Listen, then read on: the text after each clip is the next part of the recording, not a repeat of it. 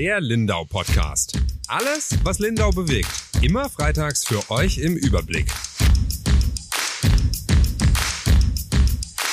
Herzlich willkommen zu einer neuen Folge Lindau Podcast.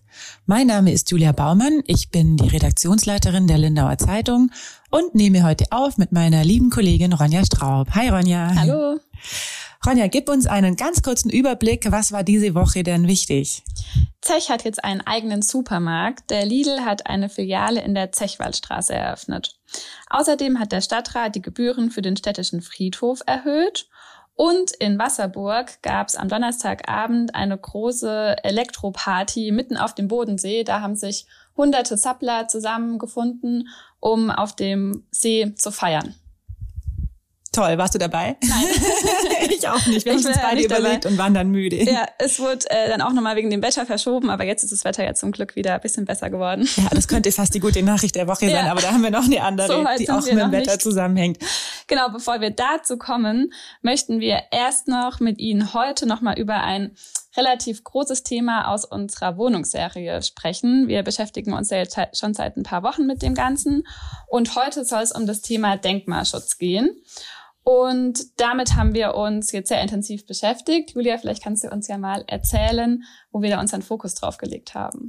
Ja, das äh, Thema Denkmalschutz hat uns diese Woche tatsächlich nochmal herausgefordert, würde ich sagen. Wir sind jetzt ja langsam am Ende mit unserer Serie. Es wird noch nächste Woche in paar Teile geben und übernächste Woche, da wird es dann hauptsächlich um auch Lösungsansätze gehen, ähm, um die Wohnungsknappheit oder die Wohnungsnot in Lindau vielleicht dann doch zu mindern.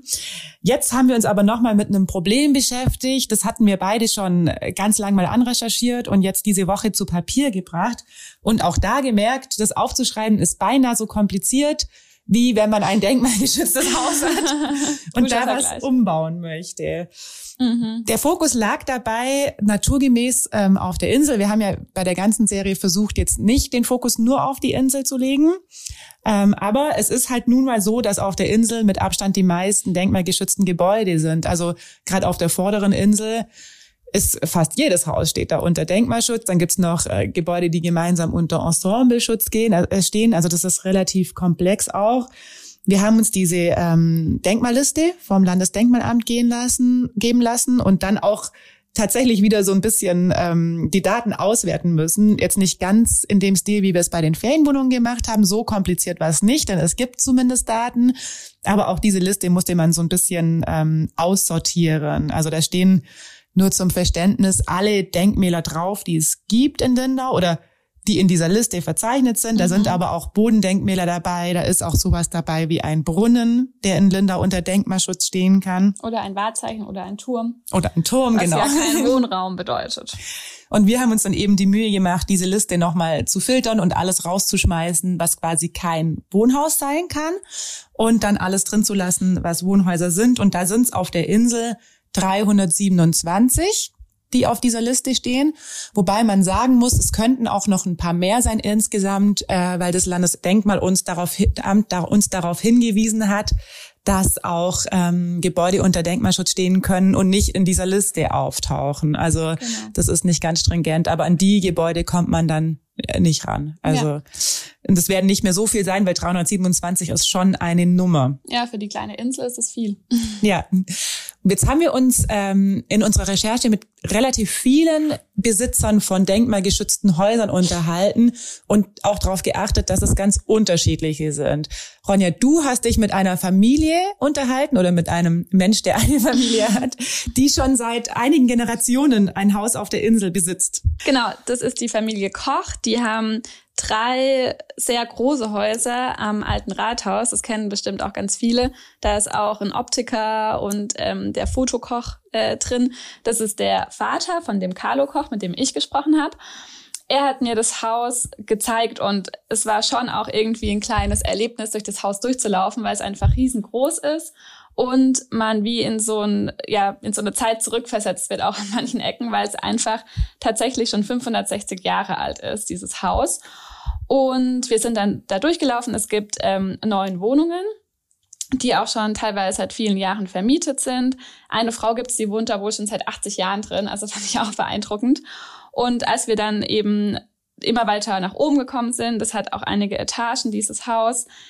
Ähm, haben wir dann oben eben gesehen, oder ich habe oben dann gesehen, dass der Dachstuhl sozusagen nicht ausgebaut ist. Also das sind auch wieder mehrere Etagen und da ist einfach nur ja Abstellraum, sage ich mal, also eigentlich viel Raum, der nicht wirklich genutzt wird. Und ähm, das hat dann der Carlo Koch eben gesagt, sein großer Traum ist es eigentlich, diesen Wohnraum doch zu nutzen und ähm, diesen Dachstuhl auszubauen. Er wird das Haus mal erben, also eben von seinen Eltern, er und sein Bruder zusammen.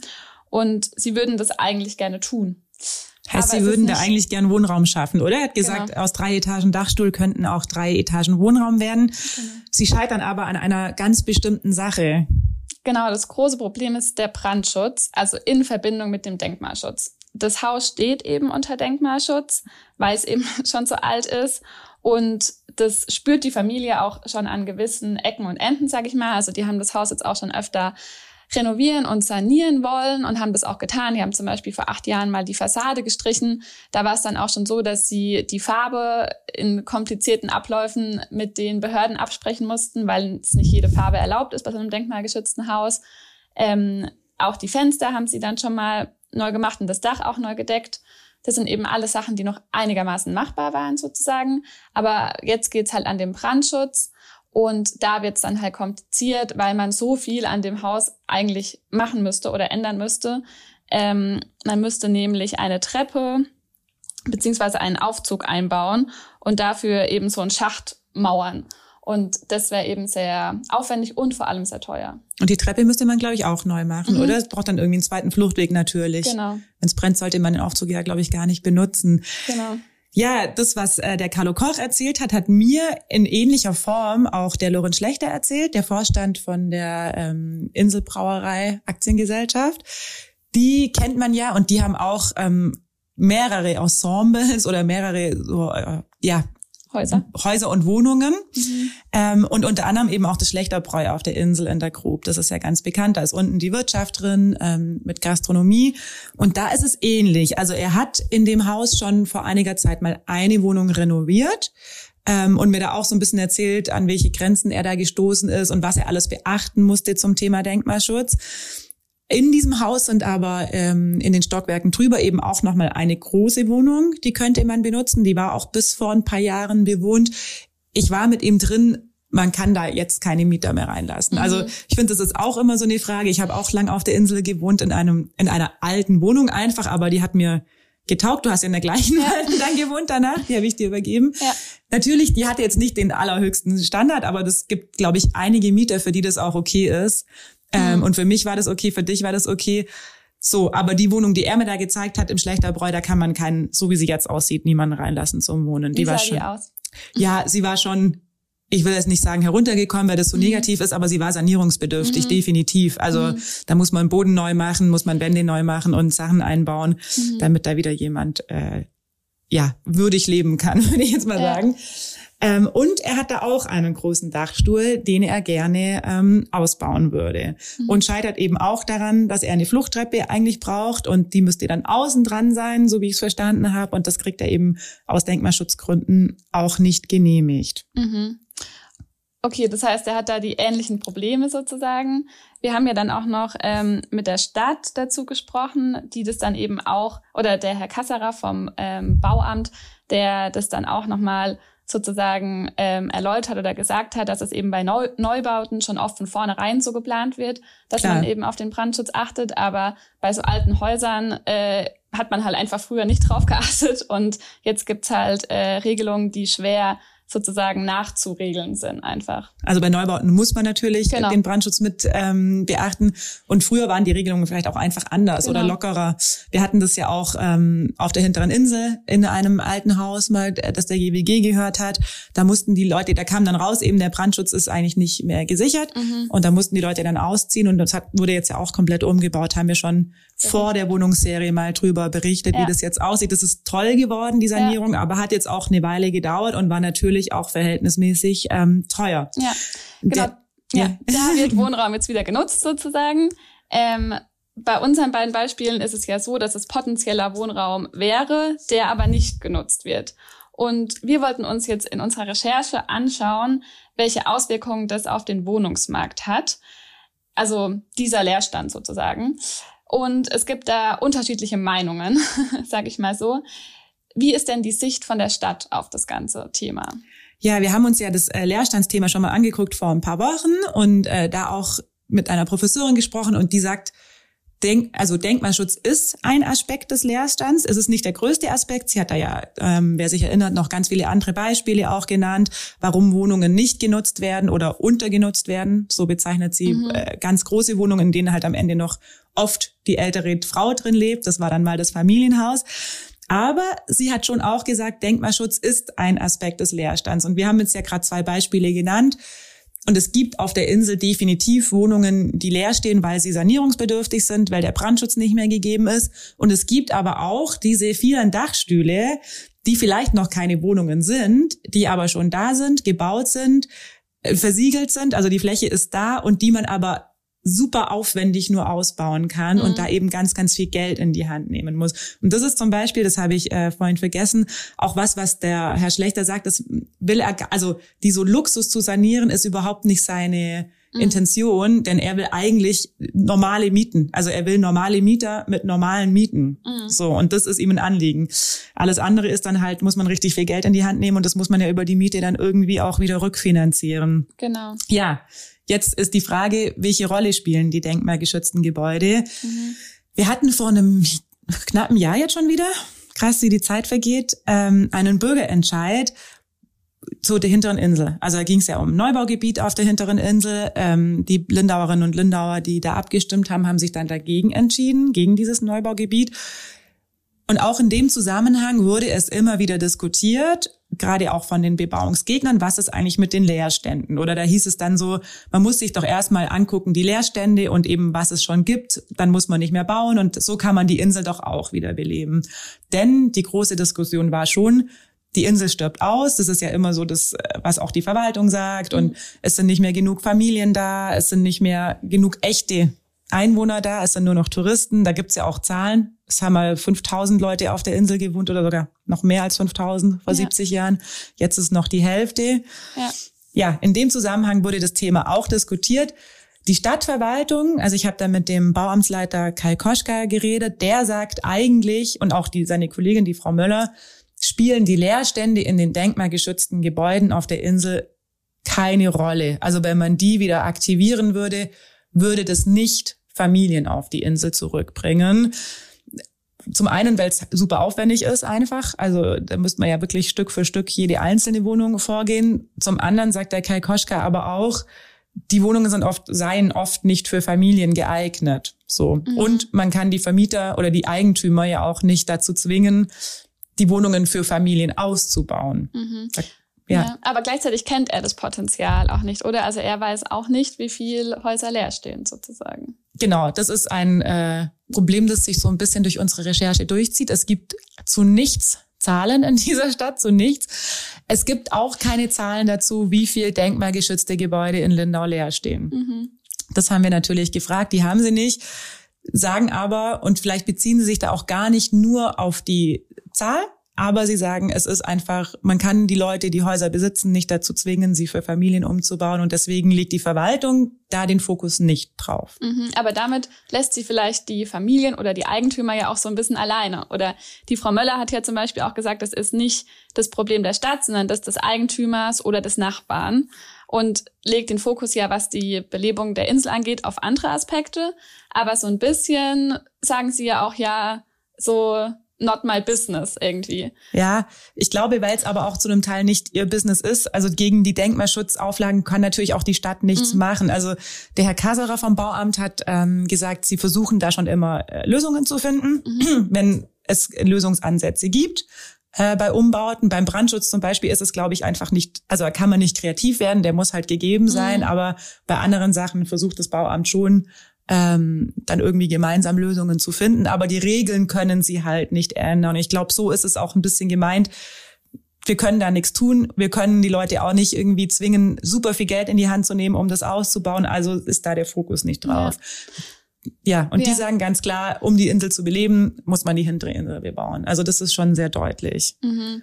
Und was, glaube ich, oder was ich bei meiner Recherche auch noch so ein bisschen gelesen habe, es gibt theoretisch auch die Möglichkeit, ähm, über Förderungen zum Beispiel auch äh, was zu machen oder auch über steuerliche, also man hat auch steuerliche Vorteile sozusagen, wenn man in Denkmalschutz investiert, kann man das dann später in seiner Steuererklärung öfters wieder auftauchen lassen sozusagen und ähm, hat da wieder einen Vorteil. Aber was da eben auch Leute sagen, ist, dass es halt am Ende nicht reicht sozusagen, um das wieder reinzuholen, das Geld, das ja. man da einfach ausgeben muss. Ich habe da auch so ein paar Fachzeitschriften gelesen und die schreiben eben auch, das ist, also man hat steuerliche Vorteile, aber die wiegen es oft nicht auf. Mhm. Und es ist ja auch so bei einem denkmalgeschützten Haus, kann man sich zumindest vorstellen, ich besitze selber keins, es kann dann oft ein Fass ohne Boden auch sein. Und man kann es am Anfang vielleicht nicht so absehen. Das ist bei alten Gebäuden ja immer so, was dann noch kommt und welche Wand man dann irgendwie aufbohrt oder welchen Boden man rausreißt und was da drunter dann ist. Also das kann ja. sich ja dann ziehen und immer noch teurer werden. Mhm. Deswegen, ich verstehe jeden, der das Geld auch nicht hat und nicht in die Hand nehmen kann, um die Häuser zu sanieren. Du hast mit dem Carlo Koch, der hat ja so mal ausgerechnet, mhm. äh, was sie glauben, was die Sanierung dieses Dachstuhls kosten würde. Da bleibt einem schon so ein bisschen. Ja, also das waren dann zwischen viereinhalb und fünf Millionen Euro. Und das ist natürlich für eine Familie einfach mal so einfach auch richtig, richtig viel Geld. Ja, und auch er hat gesagt, also ich glaube, die Wohnungen, die sie jetzt vermieten, die neuen, von denen du eingangs gesprochen hast, die vermieten sie relativ günstig. Mhm.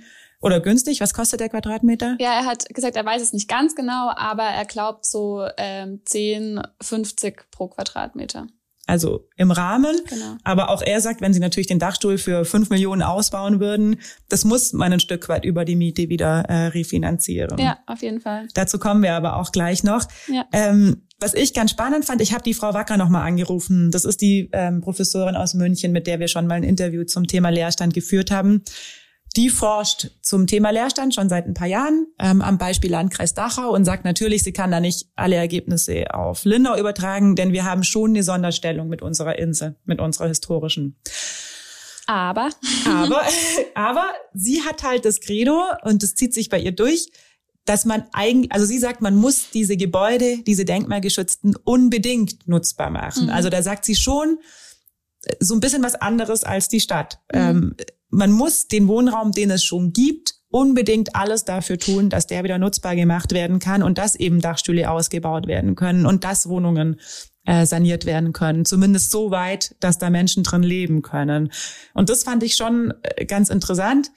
Sie sagt, klar, das ist nicht der größte Aspekt von Leerstand, aber es ist halt nun mal schon mal da und eigentlich sollte man alles dafür tun. Und sie hat auch einen ganz äh, griffigen Satz gesagt, das weiß ich, glaube nicht mehr ganz auswendig aus dem Kopf, aber es kann ja nicht das Ziel sein, dass die Behörden, und damit meint sie gar nicht die Stadtverwaltung, sondern die Denkmalschutzbehörden, eine Sanierung verhindern. Also was ist das Ziel dahinter? Also, mhm. und uns hat ja auch das Landesamt für Denkmalpflege gesagt, dass eigentlich ein Ziel ist, dass man die Wohnungen wieder belebt. Ja. Aber es geht eben immer um so ein Abwägen. Mhm. Also es ist halt auch so ein bisschen Behördensprech, klar, aber um Abwägen zwischen die, den Denkmalschutz weiter hochzuhalten sozusagen oder das Alte zu pflegen, aber auch den Wohnraum nutzbar zu machen.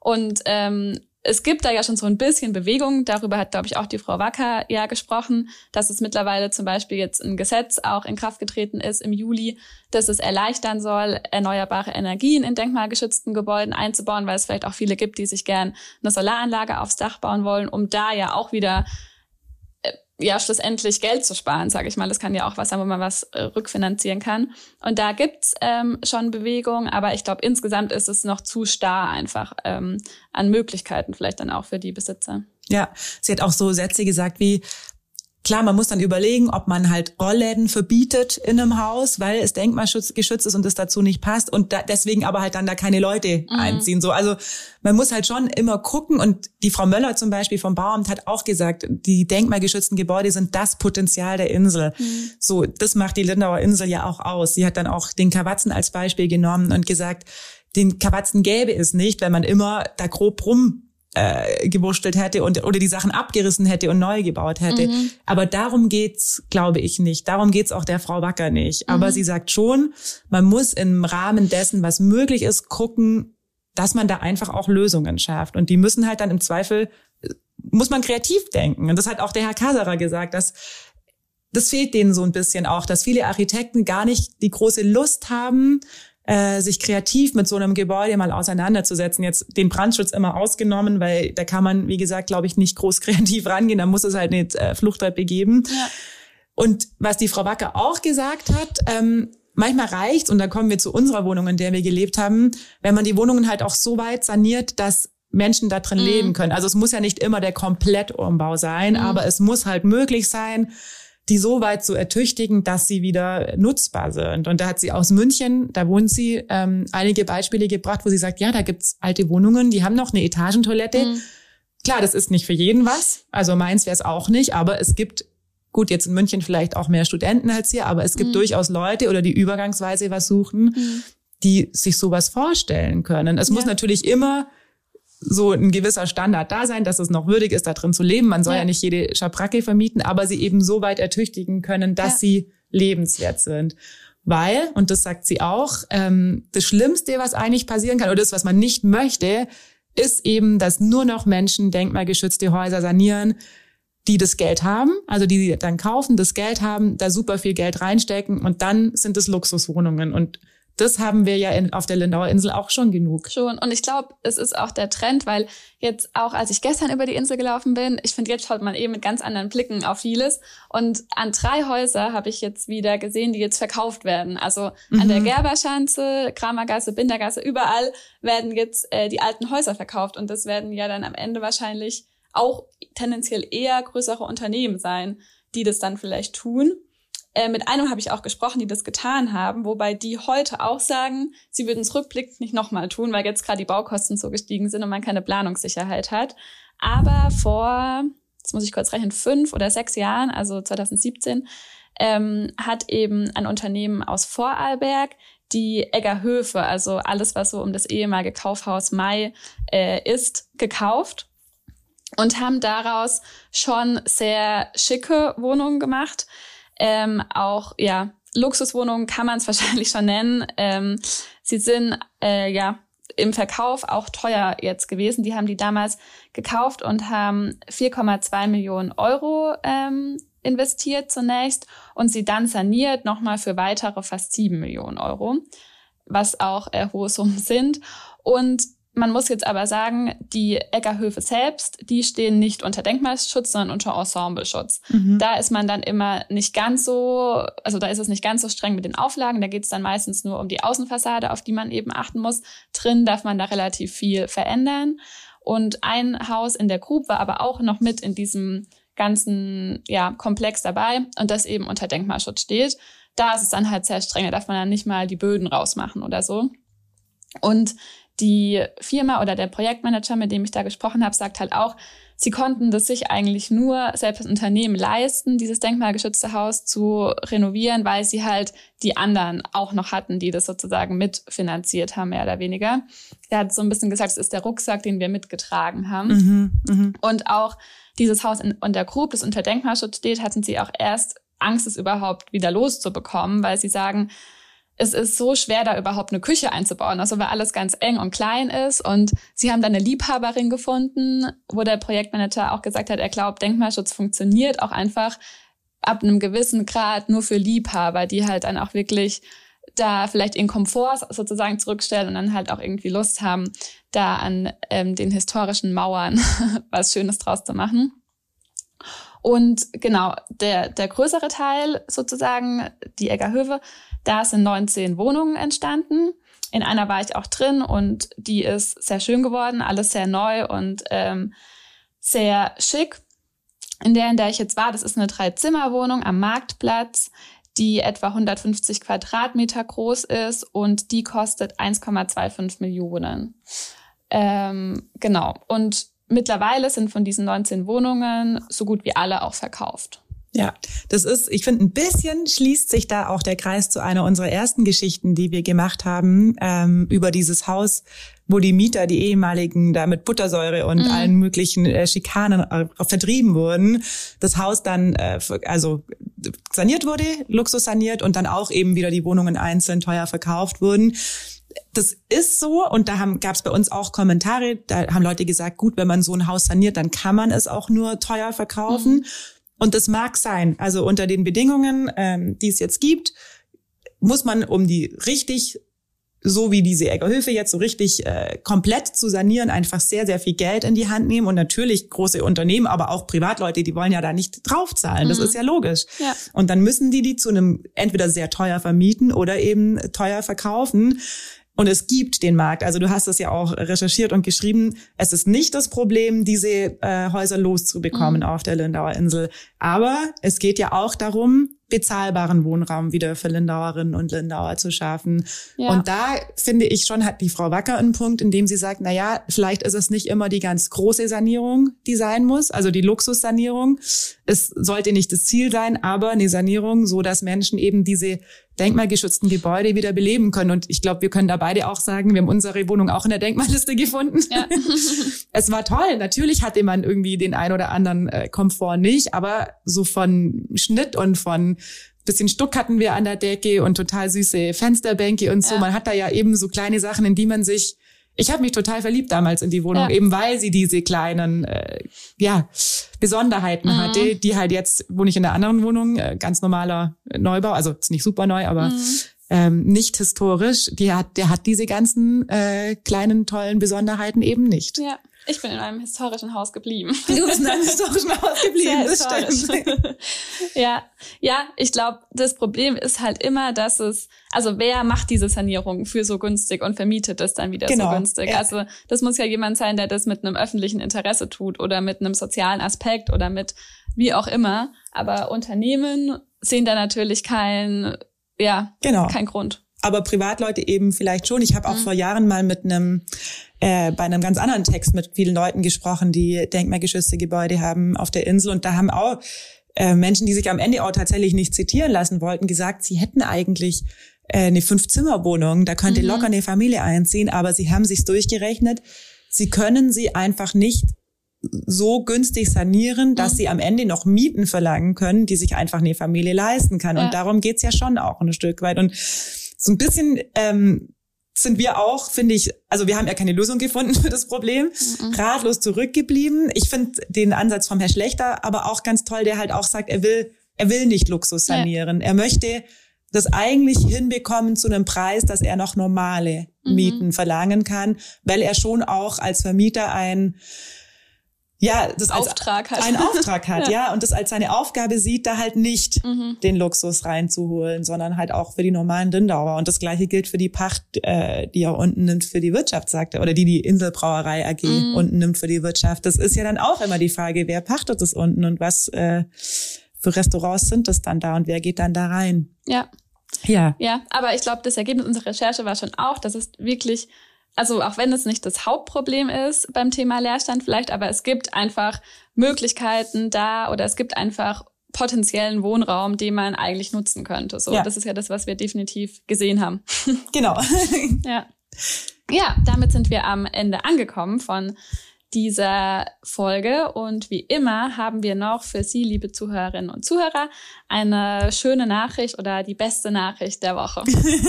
für mich ist das wirklich eine äh, tolle Nachricht, denn ich liebe Sternschnuppen. Und jetzt sind wieder die Sternschnuppennächte. Die Perseiden äh, fliegen gerade. Wir haben Glück. Das schlechte Wetter ist vorbei. Wenn ich jetzt aus dem Fenster gucke, äh, ist wolkenloser Himmel heute Abend, am allerbesten dann morgen, also in der Nacht von Samstag auf Sonntag, fliegen hunderte Sternschnuppen. Ich gucke es mir eigentlich jedes Jahr an, wenn es das Wetter halbwegs hergibt. Und so zwischen zwei und vier Uhr kommen die meisten. Muss man ein bisschen länger wach bleiben. Aber äh, wir machen es immer so, dass wir einen Schlafsack mitnehmen und eine Kanne Kaffee und uns dann irgendwo hinkuscheln. Am besten auf dem Berg. Mhm. Und dann ist es wirklich ein Schauspiel. Wenn man keine Lichtquellen drumherum hat, ist es echt toll. Ich dachte mir schon, an Weißensberg an der Kapelle ist es vielleicht auch voll ja, schön, wenn Weißensberger man da so Heide. frei Meinen wir auch schon hat. oft. Mhm. Ich habe es jetzt nur in einem Text geschrieben, ähm, deswegen glaube ich, dass er relativ voll sein könnte. Samstag. Gut, aber vielleicht sehen wir uns da ja dann. dann ein schönes Wochenende und dann hören wir uns nächste Woche zum Lindau Podcast. Tschüss.